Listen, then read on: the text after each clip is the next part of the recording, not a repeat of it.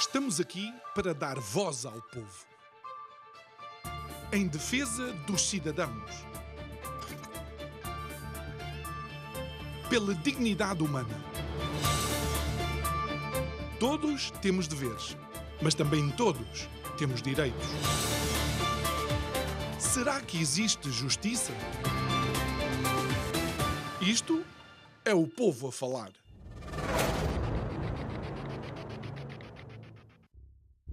It's the economy, stupid, ou traduzido para português, a economia, ó estúpido, foi uma frase que foi cunhada pelo estratega de campanha de Bill Clinton em 1992, de seu nome James Creville, que aproveitou a recessão que se vivia nos Estados Unidos para, de alguma forma, alavancar a concorrência de que Bill Clinton ia fazer a George Bush, o pai, naquilo que seriam as eleições presidenciais. De tal forma, esta frase teve um impacto naquilo que era a percepção uh, dos dois candidatos que, recorde-se, George Bush pai tinha uma aprovação nos Estados Unidos de cerca de 90%, que derivava da primeira intervenção na guerra do Iraque, mas acabou em agosto desse mesmo ano com um índice de aprovação abaixo dos 50%, o que permitiu depois a Bill Clinton vencer as eleições, utilizando esta famosa frase frase que eu passo a repetir: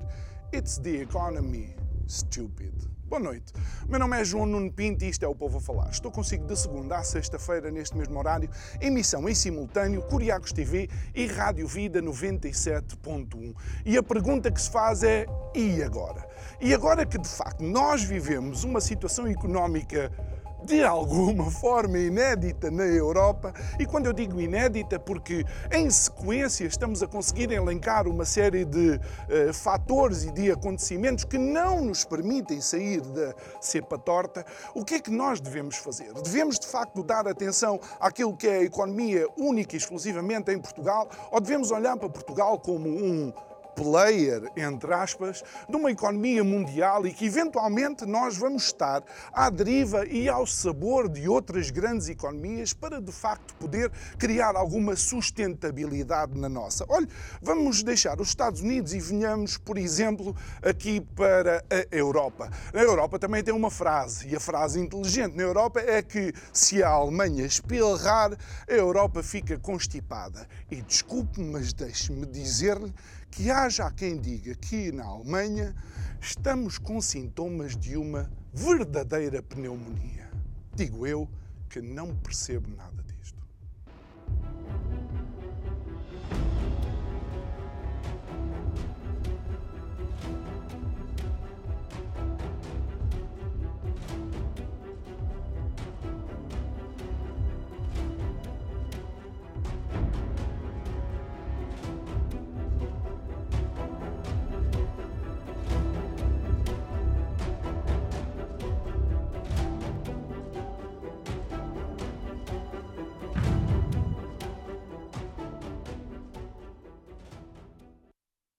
E esta sexta-feira não só vamos encerrar a semana, mas também vamos encerrar, por assim dizer, estas nossas gravações, esta nossa terceira temporada do Isto é o Povo Falar, uma vez que, a partir de segunda-feira, vamos passar repetições de algumas das conversas que tivemos aqui com os nossos convidados. Depois vamos estar cerca de duas semanas fora do ar e em setembro voltaremos com toda a força e com, obviamente, algumas eh, novidades e algumas caras novas também para continuar a conversar consigo todos os dias. E como queremos terminar em grande, obviamente vamos falar de economia e como não pode ser só um convidado, vamos terminar com dois. Os dois são, uh, uh, vá, por assim dizer, caras habituais, mas um deles está-se a estrear uh, aqui em estúdio, que é o João Geraldes. Boa noite, João. O João Geraldes vocês conhecem do Instituto Piaget Piaget do, uh, gestão, do Summit de Gestão.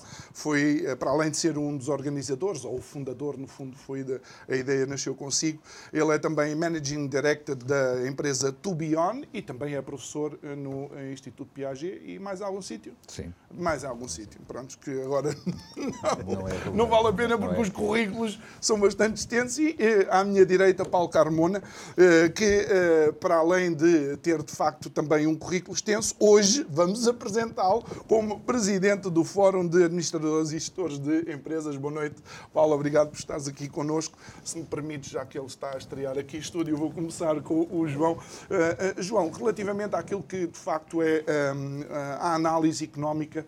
Ah, bom, os diagnósticos estão feitos há muito tempo, mas de alguma forma parece que um, em Portugal ainda existe uma linha de pensamento que acredita que a solução uh, passa única e exclusivamente por mudar a estrutura económica em Portugal, como se Portugal não fosse de facto, uh, vá. Um, mais um, eh, não quero dizer player, porque dizer player é, é, é, bastante forte, não é? Mas como se Portugal não fosse mais uma peça numa engrenagem uh, da economia cada vez mais globalizada. Certo. Antes de mais, boa noite e muito obrigado pelo convite e também cumprimentar o meu colega de mesa. Uh, a pergunta é muito pertinente até porque, efetivamente, nós somos um país muito pequeno, ou seja, se olharmos do ponto de vista de gestão global, nós não temos escala para, de facto, influenciar terceiros e, por isso, não faria sentido, do meu ponto de vista, nós pensarmos que teríamos a capacidade de influenciar os outros de maior dimensão a partir só exclusivamente dentro. No entanto, para resolver os problemas dentro de casa, eu penso que temos que fazer a análise sistémica e temos que olhar exatamente para uma visão mais global. E quando nós olhamos para a nossa balança de pagamentos e percebemos que uma grande responsabilidade dessa balança de pagamentos vem exatamente dos nossos parceiros europeus. Aquilo que temos que observar é que, efetivamente, a nossa vizinha Espanha ainda está a tentar encontrar equilíbrio, uh, inclusive do ponto de vista político, uh, e são claramente grandes consumidores de produtos uh, portugueses e não só, e serviços. Temos a França, que é um mercado de saudade mas à parte de ser um mercado de saudade, efetivamente está a atravessar uh, também um período ímpar na sua história e com uma carga fiscal muito elevada, o que uh, acentua também os problemas sociais e problemas de governança interna que são, obviamente, uh, relevantes e afetam o nosso país, uma vez que também exportamos para eles.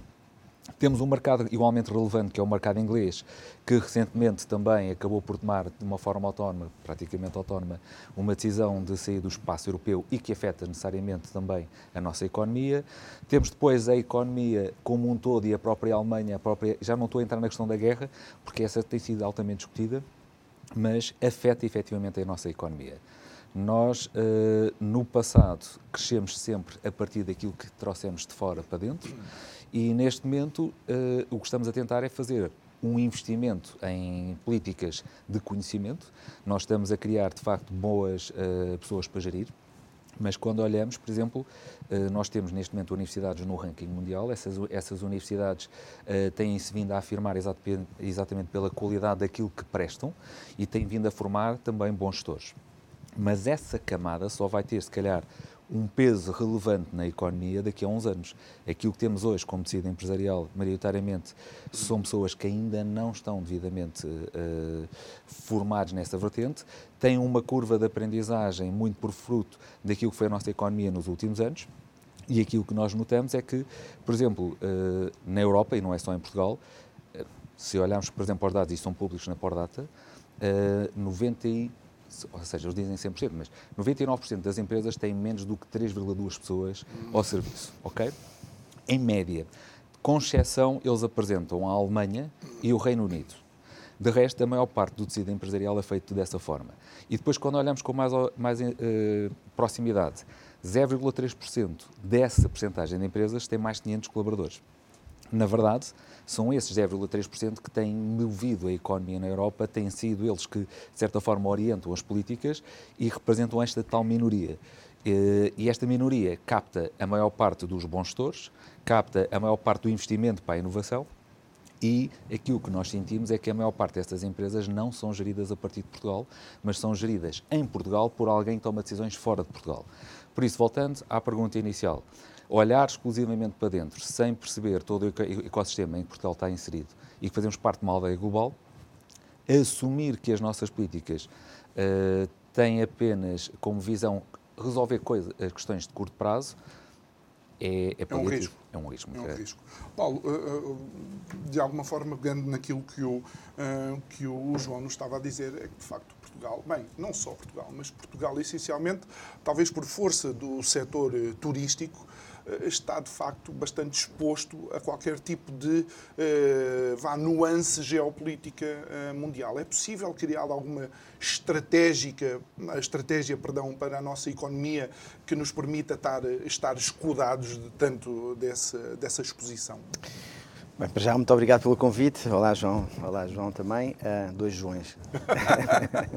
um, um, Bom, ehm, de facto, como tinhas na, na, apresentação e que foi feito também pelo João, em Portugal nós somos, eh, enfim, um pequeno país e que acaba por absorver todos os, os, custos do mercado internacional. Ou seja, nós não temos influência sobre o custo das matérias-primas, sobre o petróleo, sobre o café, o algodão, a soja para os animais.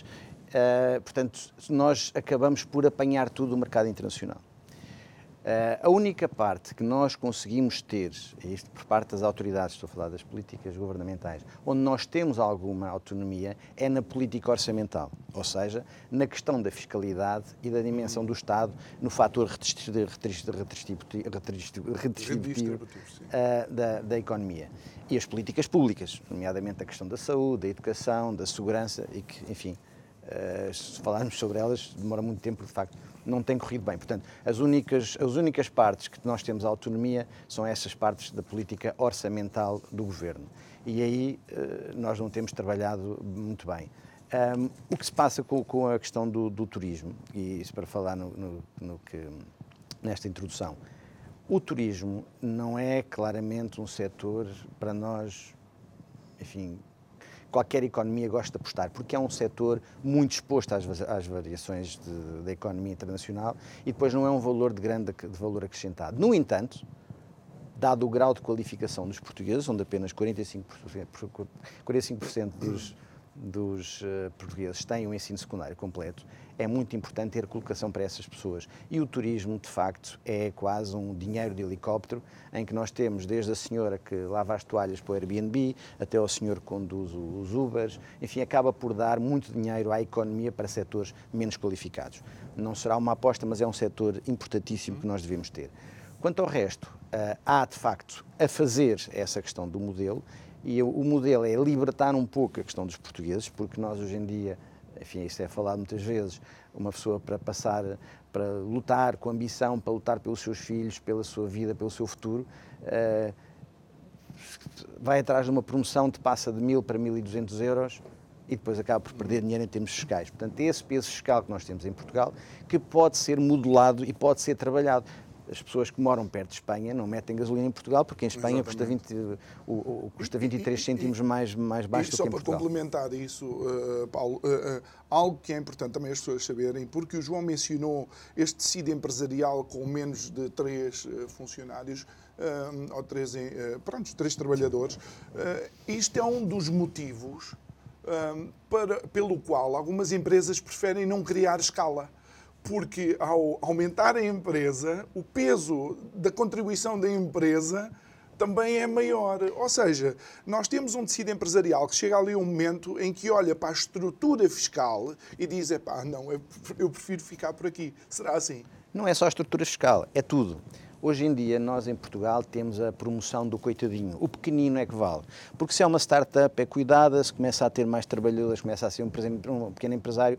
Se tem mais de 50 trabalhadores, começa a ser um, um capitalista, etc. Aliás, há um estudo da Cotec, foi apresentado há uns anos atrás, feito pela Deloitte, em que analisava o nível, o, o, a empregabilidade das empresas e repararam que acima de 50 trabalhadores há o chamado Val da Morte. Uhum. Até a 100, 120 é que começa a haver. Porquê? Porque a partir dos 50 trabalhadores deixa de ser uma PME. Começa a apanhar com as inspeções do trabalho, começa a apanhar, acaba com as isenções todas, os apoios, o Instituto de Apoio às Pequenas e Médias Empresas. Quer dizer, na prática, o Estado devia, em vez de tomar conta, e coitadinhas das empresas pequenas, devia obrigá-las quase a ganhar dimensão e massa crítica uhum. para concorrer nos mercados internacionais. É como a história, é também a história do fiscal, se é pobre, uma pessoa tem tem, os benefícios todos fiscais e, e as ajudas, os complementos, os, os, as tarifas sociais, etc, etc. Hoje em dia acaba por ser pouco, ou seja, bastante penalizante uma pessoa começar a trabalhar e ganhar mais porque perde direito a essas tarifas sociais, que em, determinados, em determinadas alturas são essenciais, mas depois acaba por se generalizar e é um convite também às pessoas continuarem na sua vida normal, retirar-lhes a ambição de crescerem, como também retirar a ambição de crescer às empresas. E nós temos um setor que não tem grande incentivo para ter empresas maiores, não tem grande incentivo para investir, porque o Estado tem muita burocracia, porque tem impostos, porque carga, carga em cima e não consegue libertar as empresas. E depois começa a ser uma grande empresa, começa a ganhar muito dinheiro e lá vem os outros, pá, estes ganharam muito dinheiro, são especuladores, são uma coisa qualquer, e depois vem aquela a, a economia de a economia de, de, escola primária, que é a economia, por exemplo, certa esquerda faz, em dizer, ah, são os especuladores, porque se o preço do petróleo sobe, são os especuladores. Se o preço do petróleo baixa, epá, foi uma vitória com certeza da classe operária, dos trabalhadores, ou seja o que for. E na prática nós não temos uma, eh, é uma visão muito manicaísta. Se é grande, temos que lhe tirar os impostos para distribuir por todos e, de facto, não há um incentivo para nós, eh, em Portugal, crescermos e sermos, eh, termos uma dimensão suficientemente importante. E depois, se as empresas não criam riqueza, se os portugueses não têm ambição, quem é que vai salvar Portugal? O que é que acontece? Nós temos uma, uma economia estagnada porque as pessoas que poderiam fazer alguma coisa, porque se as empresas poderiam fazer alguma coisa, têm um incentivo para não fazer nada. Porquê? Porque são ricos, são, são grandes, são crescidos, acabam por ser mal vistos e acabam por ser o imposto em cima. Uhum. Portanto, é de facto, é um país, que já dizia o Camões, é um país da inveja, é um país que não deixa as, as empresas e as pessoas crescerem e isso vê-se não só a nível fiscal, a, tal, a, a, única capacidade que nós temos de gerir o nosso futuro, dado que, como disseste bem, acabamos por importar tudo o que é preços e, e, e digamos, o, o preço do dinheiro, inclusive, naquilo que nós podemos fazer, nós estamos a fazer mal e não estamos a soltar e a libertar os portugueses. Porque os portugueses, quando vão lá para fora, são muito bons, é é são fantásticos. Agora, neste ecossistema em Portugal, neste ecossistema que nós montamos de igualitário, que temos de ser todos mais ou menos iguais, não podem ser muito crescidos, que é um modelo, é um modelo de inspiração quase soviética, não é? que é a igualdade para todos, menos para os membros do partido e acabamos por ter essa, essa, esse cunho da igualdade em que não faz com que alguém possa sair e possa sobressair, como aquela nota do, do, do aliás, deves saber isso melhor, do, do, aluno que tem 16 que estuda, é pá, o gajo que estuda é um gajo quase olhado de lado, coitado do outro que não teve azar e que se calhar só teve 8 porque é coitadinho azar, não sei o quê, porque etc. E Portugal tem muito essa, não há a cultura da ambição, não há a cultura do crescimento e isso devia ser uma cultura de respeito pela empresa, porque as empresas somos todos nós, o privado, desde as três pessoas, desde as três jovens que montam um cabeleireiro até uma grande empresa, é tudo empresa, é empresaria, falta essa dinâmica em Portugal e o governo devia trabalhar nisso, mas não. Eh, é este ramo-ramo, é este peso fiscal em cima, de, é a apropriação fiscal do sucesso o Airbnb começa a ganhar dinheiro, vamos fazer uma taxa. O Uber, vamos fazer uma taxa. Encomendas para casa, vai uma taxa sobre a reciclagem. Qualquer coisa que uma pessoa começa a ter sucesso, vem o Estado atrás. Se aquilo mexe, taxa. Se aquilo não mexe, taxa outra vez. Quer dizer, acaba por ser uma, uh, um impedimento. Deixa-me deixa aproveitar acho que tu lança, algo que tu lançaste, e embora João possa sempre complementar o, o que o Paulo disser e vice-versa, vice é que a OCDE chama atenção para Portugal eh, que, para, com o aumento da inflação, eh, eles estão a rever em baixa os, o crescimento económico, não é?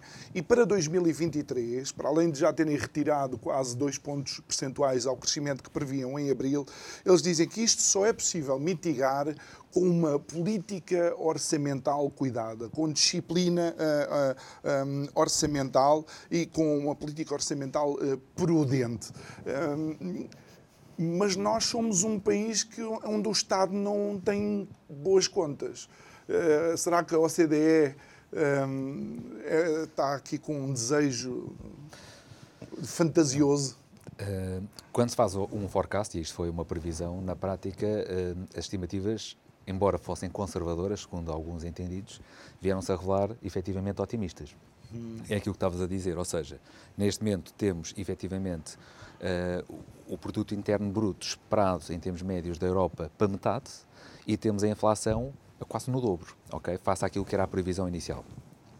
E isso tem uma relação direta não só com aquilo que está a acontecer com o custo da energia provocado também pelo conflito, mas também por aquilo que é a evolução dos negócios, mas tem igualmente uma relação direta com aquilo que nós pagamos e que os, os, os governos uh, europeus estão a pagar de dívida hum. que estava cotado em, em, em, dólares e que neste momento a nossa paridade cambial, sem termos feito absolutamente mais nada, aumentou a nossa dívida e é, tem um encargo orçamental direto. Mas há aqui um aspecto que o, que o Paulo disse, e se me permite, que acho que é igualmente importante e que é uma nova realidade.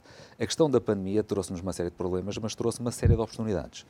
E uma das oportunidades é que, por exemplo, a anterior geração, efetivamente, como o Paulo dizia, ia trabalhar lá para fora porque tinha mais incentivos e, se fosse qualificada, ia lá para fora. Aquilo que eu noto, por exemplo, mesmo na, na, na Tubion, é que as pessoas ficam cá dentro e eu tenho o desafio de, para garantir o talento, tem que pagar aquilo a, a, ao nível das economias mais eficientes e não a, ao nível de uma economia portuguesa. Ou seja, nós estamos neste momento a concorrer, não é na economia portuguesa, nós estamos a concorrer à escala global. E como dizia o Paulo, é assim, muitos dos nossos negócios, e quando olhamos para a criação de, de, emprego, não é pensado um negócio escalável, nós estamos a fazer um negócio de subsistência, hum. para pagar exatamente uh, uh, as nossas despesas, porque enquanto não temos uma oportunidade melhor na vida, vamos tentar arranjar forma de pagar as nossas despesas. Um dos problemas é efetivamente a construção de um negócio escalável. Um negócio escalável necessariamente tem risco. Quando nós comparamos o acesso, por exemplo, ao capital Uh, e quando vamos aos bancos e assim, uh, uh, fizemos a paridade face, por exemplo, aos outros bancos europeus, empresas semelhantes em termos de segmento estratégico pagam muito menos pelo custo financeiro de financiamento face a uma empresa portuguesa. Depois, olhamos para os custos laborais. Eu tenho um custo maior em empregar pessoas qualificadas. E tenho um custo maior com o risco do meu negócio se tiver alguma coisa que corra mal, porque efetivamente eu vou ter que assumir todos aqueles encargos, porque se eu for ao banco como empresário, eu sou visto como uma pessoa de risco. Se eu for lá como um colaborador, eu tenho o que eles quiserem, até compro uma casa, compro o barco, compro o que eu quiser nós não favorecemos quem de facto aposta no país e ajuda a construir emprego. Não olhamos para eles, como dizia o Paulo, com desdém, ou seja, é como alguém que, entretanto, ganhou dinheiro e não quer fazer a sua contribuição. É. Uh, não faz sentido, por exemplo, que uma empresa que mais fatura pague mais proporcionalmente que uma que menos fatura. Ou seja, se eu acrescentar menos impostos para aquilo que vai ser a contribuição social, por exemplo, do Estado, acaba por ser favorecida face àquela que mais trabalha e exerce. É isto é um contrassenso. É um contrassenso. É um contrassenso. Vamos, vamos utilizar é qualquer, qualquer outra área e vamos para o desporto ou, ou por exemplo, para, para o cinema. Os melhores desportistas e os melhores atores são os os que melhor recebem, são os mais valorizados. No fundo, se a empresa uh, fatura mais, uh, eu acho que o Estado deveria dar uma atenção especial à empresa, não digo uh, segregar a empresa de uma forma negativa, colocando mais impostos, mas de alguma forma colocar essa empresa ou dar a essa empresa a possibilidade de eventualmente ser um player ainda maior em mercados que não só o português. Claro, mas é uma falta de cultura de risco que existe em Portugal. É, para uma empresa, como estamos a falar há pouco, é, alguém que tem dinheiro, um investidor, se calhar hoje em dia prefere uh, investir, comprar dividendos, comprar obrigações, comprar casas e arrendar, porque se for trabalhar acima de 2.500 euros passa a ser considerado rico passa a ter uma taxa de imposto de 40% sobre o salário do seu esforço e, no entanto, se tiver herdado o dinheiro ou tiver investido em obrigações ou dividendos, etc., tem uma taxa liberatória de 29%. Portanto, é uma cultura de não fazer nada. O, o Primeiro-Ministro, ainda há pouco tempo, veio dizer, todo orgulhoso, que tinha dado um apoio a um milhão de famílias para, para comprar. Eu achava, acho muito bem que deu apoio, mas ficava mais contente dizer assim: não, olha, nós vimos, damos o apoio, mas só 100 mil famílias é que precisam de apoio. Mas não, parece que estamos todos contentes em o Estado a criar uma cultura de dependência, diz não façam nada que o Estado toma conta de vocês.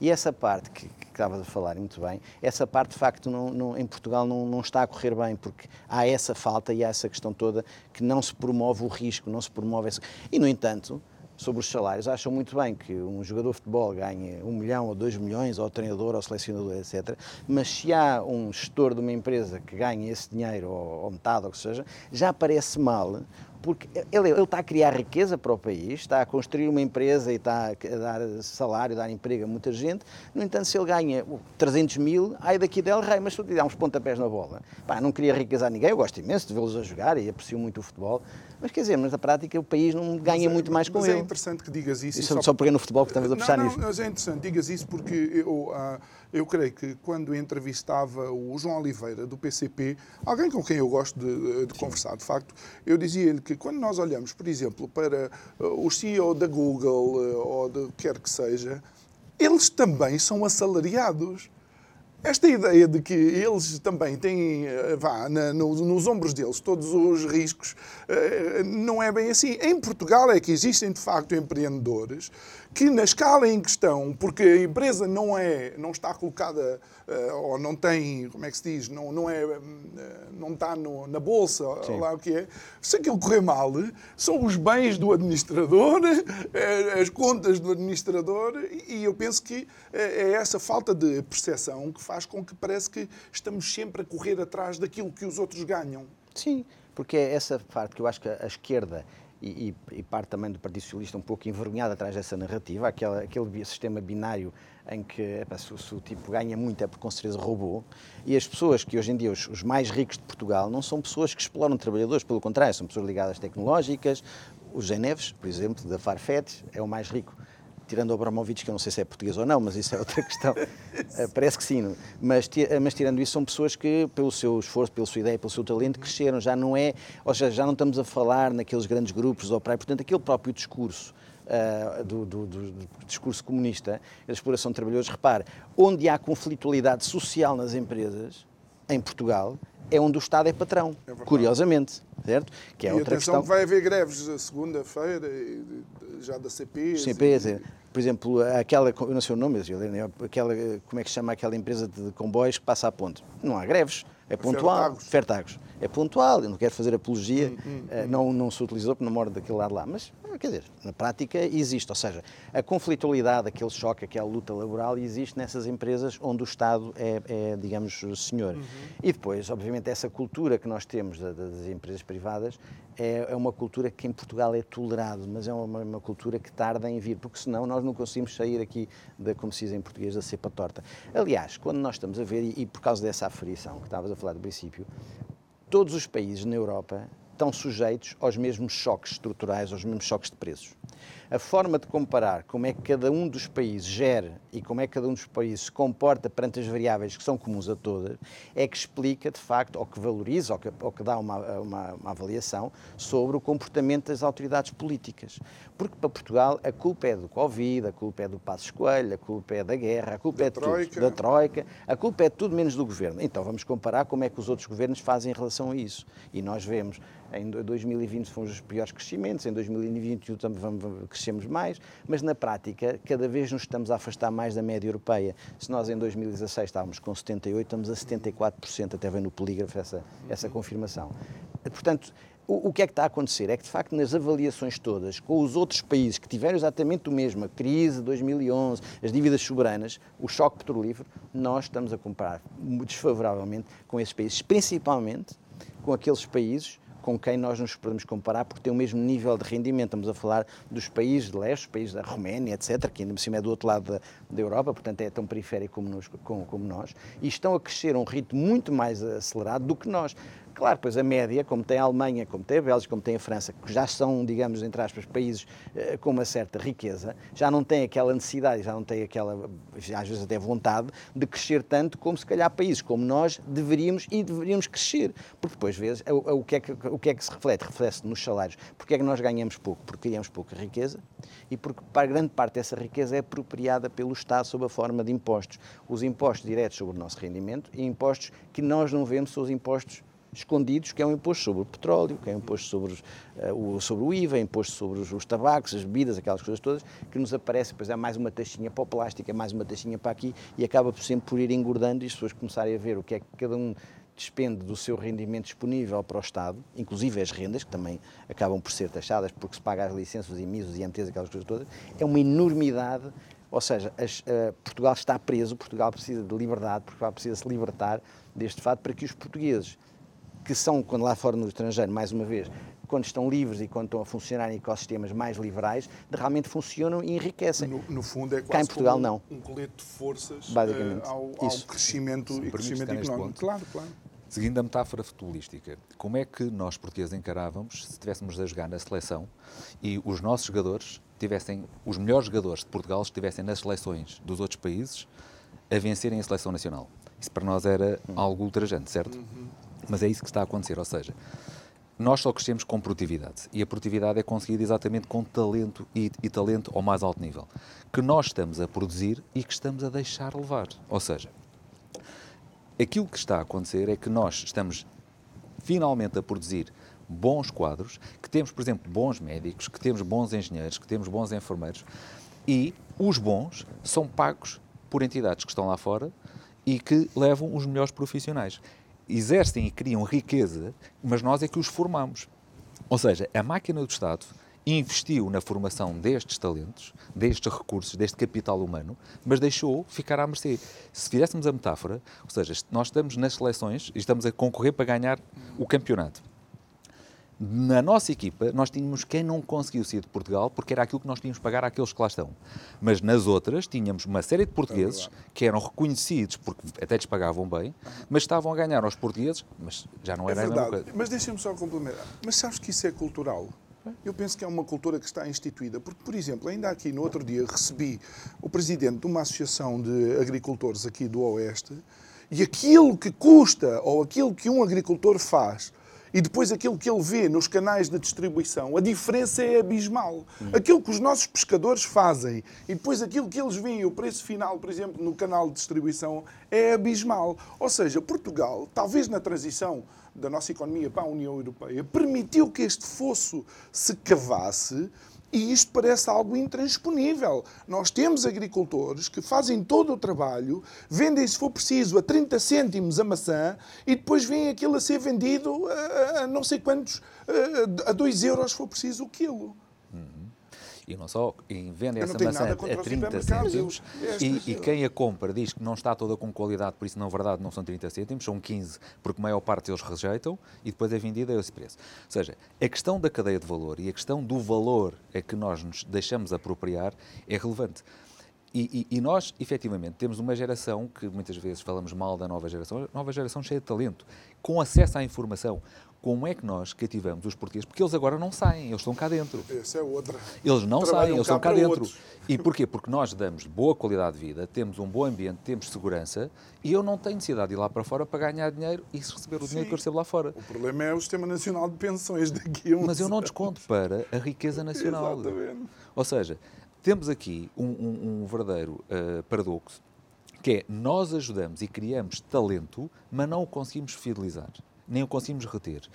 E achamos apenas que é normal taxar a classe média, e a, classe média neste momento tem uma taxação elevada, que necessariamente para sobreviver com o acréscimo que tem agora, por exemplo, via da inflação e que vai ter menos poder aquisitivo, vai arranjar formas mais habilidosas de não pagar tanto, e são vistos como uns grandes malandros, quando na verdade estão a tentar sobreviver. Sobreviver. E nós não ajudamos a que as entidades que podem efetivamente criar projetos de bem na intensivo, não tem que ser só de capital intensivo, nós temos capital humano e intelectual para o fazer e deixamos que isso vá para fora, nós não ajudamos a criar patentes, nós não ajudamos a criar inovação e quando o fazemos é com o nome de terceiros. Por isso, é efetivamente uma reflexão que vale a pena fazer, porque se nós taxarmos os melhores alunos, porque é que vale a pena ser bom aluno?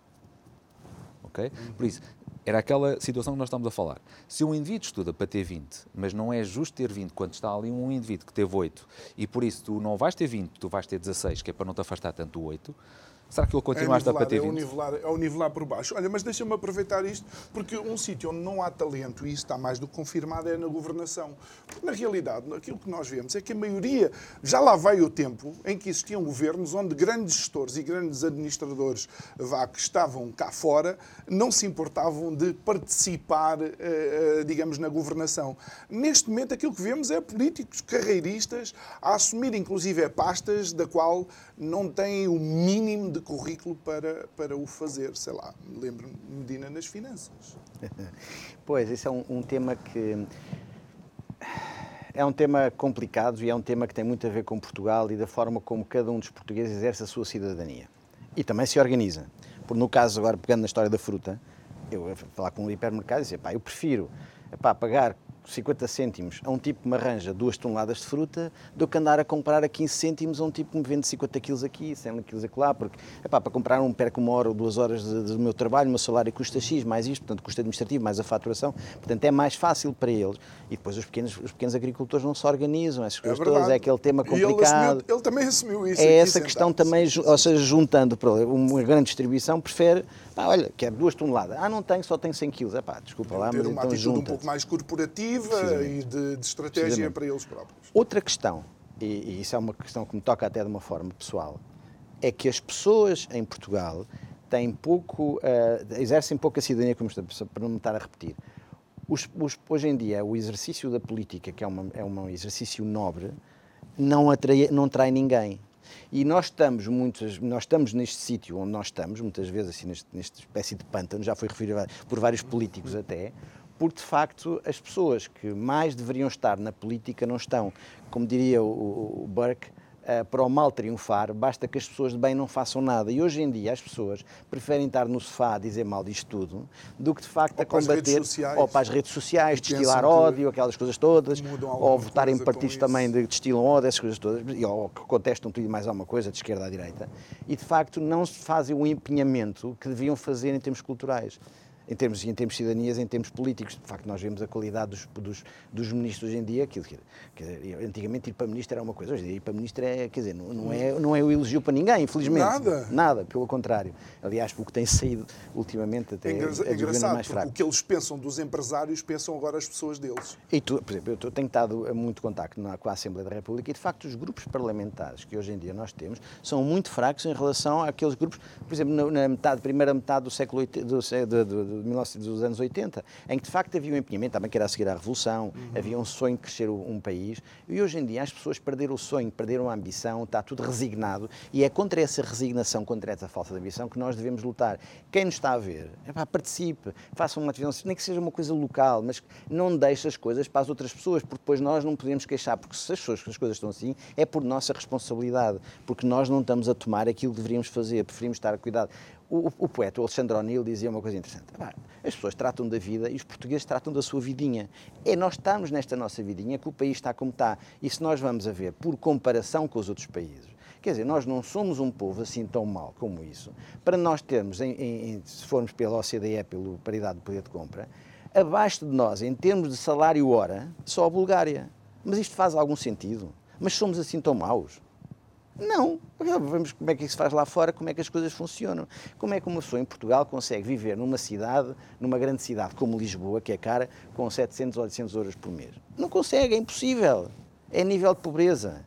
E, no entanto, as pessoas conseguem ajustar aqui e acolá. Mas depois não, não, não esta resignação de, sobretudo, quem é capaz, porque há muita gente capaz que nos está a escutar e que nos está a ouvir, faz uma participação cívica de vez em quando nas eleições, epá, nem estuda muito porque eles são todos iguais, eles são todos iguais porque não estás lá tu, não é? Uma coisa qualquer. O votar é, são os mínimos olímpicos. Epá, está é bem, mas quer dizer, pois, não, pois, a responsabilidade do país estar como está é de cada um que exerce o seu sentido de voto, de vez em quando, vou votar naquele, mas eles são todos iguais, estão lá para se, para se roubar, para não sei o quê.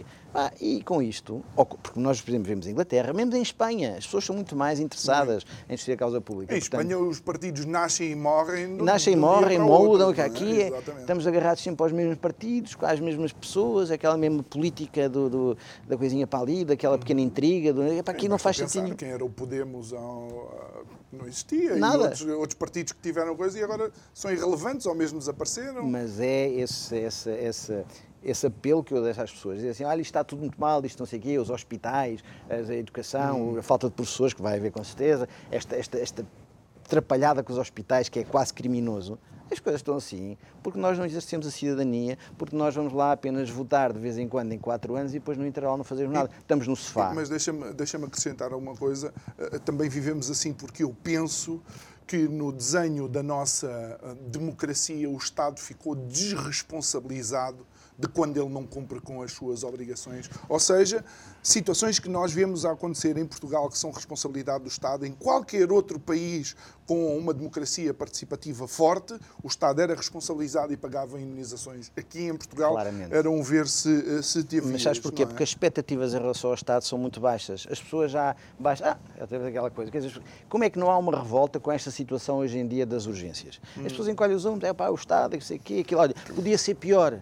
Ah, por favor. Deixa-me eh, Só para, só para complementar, a Inglaterra eh, já está a pagar indenizações, por exemplo, por confinamentos eh, mal, mal estruturados. Mas sobre a cidadania, e eu não posso deixar de aproveitar isto, Não, aproveita vai tudo. acontecer em Portugal, a 22 e 23 de novembro deste ano, organizado pela Tubione e pela Virtual Educa, o primeiro Fórum Mundial de Cidadania e Educação.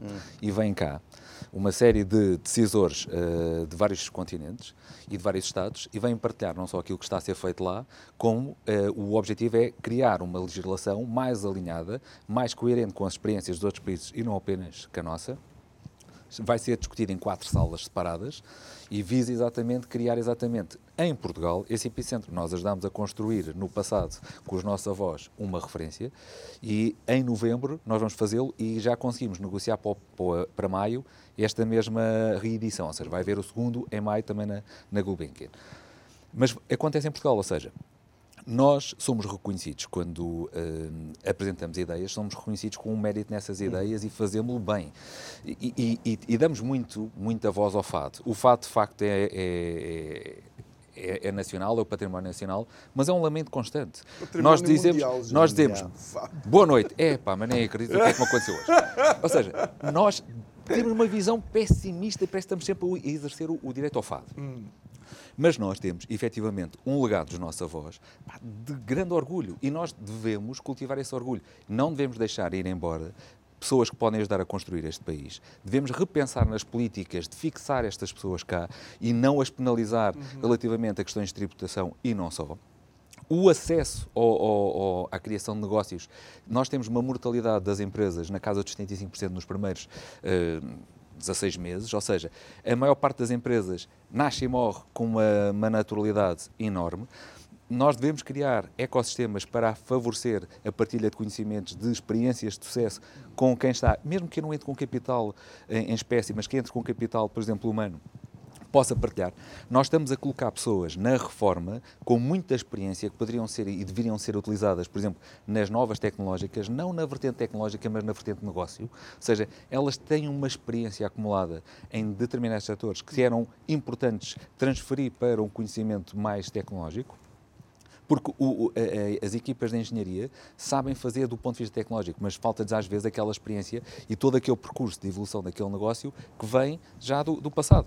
Nós podíamos e devíamos incorporar essas pessoas dessa forma. Se as pessoas estão de facto a receber eh, apoio social, deveriam contribuir de uma forma de cidadania com o- as necessidades que existem, por exemplo, na área da saúde, com falta de recursos e de apoio. As pessoas queixam-se, por exemplo, não são ouvidas. Possivelmente algumas dessas pessoas podem exercer o apoio, que é eu vou saber o que é que está a acontecer, ou seja, não têm um trabalho complexo, mas têm um trabalho complementar social que pode ser feito há espaço para, efetivamente, pensarmos de uma forma coletiva e não de uma forma oportunística. E, por vezes, o sentimento que existe é que quem está tem que pagar porque está a fazer e quem não está tem que ser ajudado porque tem que... E depois percebemos, como acontece, por exemplo, na minha empresa, que há pessoas que vão lá só para ter o carinho, só para dizer que continuam à procura de emprego. Pá, Não faz sentido. Porque estamos a penalizar exatamente aqueles que mais trabalham e esses não têm vida. Muitas vezes têm problemas na- no matrimónio porque, como não têm vida, trabalham mais do que todos os outros, acabam por ser penalizados no casamento e até às vezes na, na educação dos filhos. E, e temos que arranjar forma de equilibrar este ecossistema. As pessoas têm que ter espaço para, de facto, se dedicarem também à família, sem serem penalizados, porque têm que trabalhar, porque é a única forma de garantir a educação. Nós, hoje, para garantir a educação, pagamos e pagamos bem. Uh, para garantir o acesso à saúde, pagamos e pagamos bem. Tudo isto é complementar. E o, e o princípio é sempre de que, uh, quando nós vamos, por exemplo, à autoridade tributária, somos vistos como você fez alguma. É, é um princípio negativo. É a mesma coisa que eu estar a fazer um ditado, eu tenho três erros e digo três erros aqui a vermelho e não faço o contrário, que é 997 palavras bem escritas. Bom trabalho. Temos aqui três que vamos ter que trabalhar. Como é que fazemos? É uma abordagem completamente diferente para o mesmo problema. Sim, e, eu e acho nós que nós um continuamos problema. a ter um, um um- um da- tipo de educação que questão da- continua a ser muito pensado da época industrial, digo eu. não é? Até o próprio toque de entrada. Mas há um Posso- tema que estavas a falar que eu queria pegar, que é o tema da produtividade. Em Portugal temos um- uma questão de produtividade. A produtividade é, quer dizer, em Espanha apanham os mesmos peixes e ganham mais dinheiro. É como a história do, transpo- do, do, caminhão, do senhor que transportava um, um- um autocarro de passageiros em Copenhaga e outro na Nigéria. Ah, transportavam menos passageiros, mas um ganhava 10 vezes mais.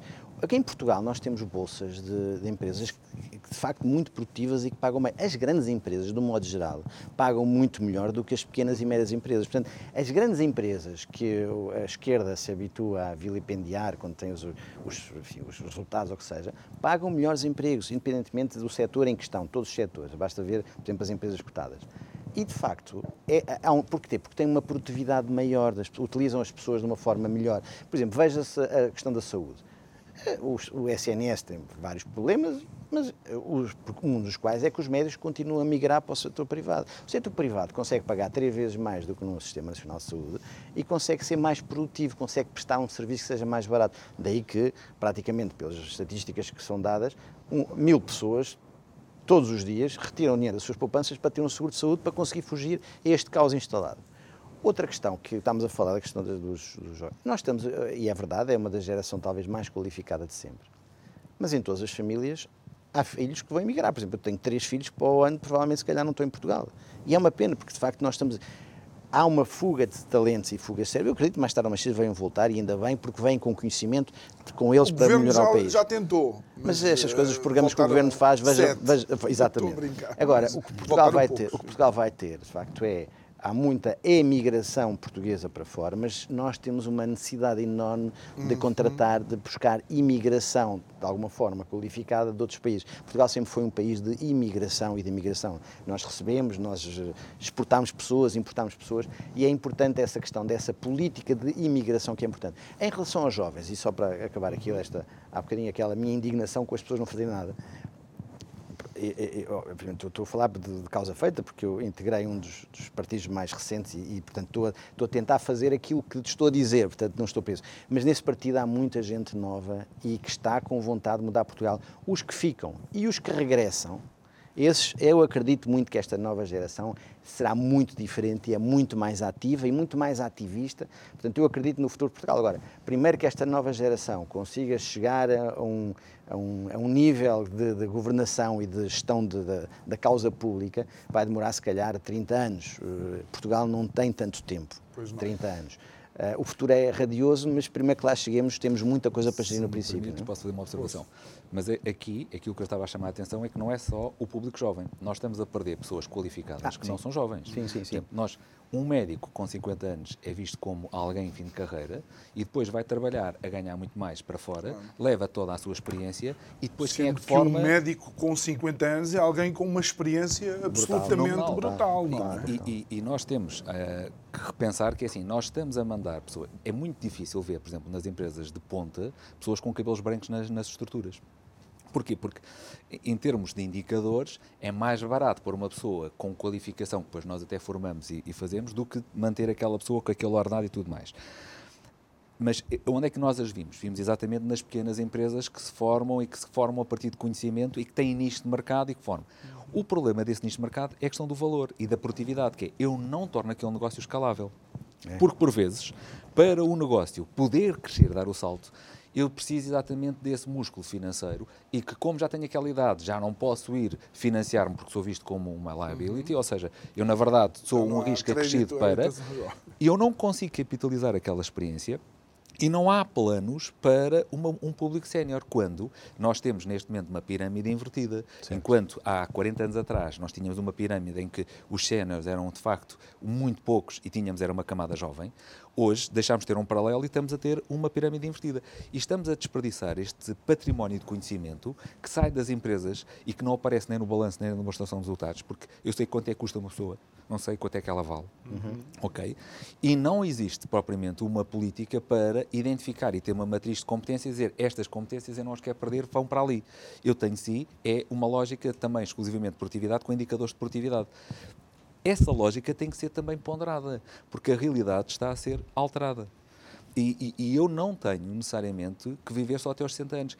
As pessoas com 70 anos são ativas, têm conhecimento e devem ser vistas exatamente como pessoas Exato. não têm que trabalhar, para, porque, mas se quiserem trabalhar, têm essa opção. Um, um, para usar um exemplo, e entramos no último minuto, eu lamento imenso, os 50 minutos vão assim, para dar um exemplo, o, o senhor que criou o Kentucky Fried Chicken, creio que tinha mais de 60 anos, quando teve a ideia de criar agora esta coisa do frango frito Cuidado com as gorduras, não sei se nos vão cortar agora o, o pio. Olha, uh, João Geraldo, Paulo Carmona, obrigado por terem estado obrigado. aqui connosco obrigado. a conversar.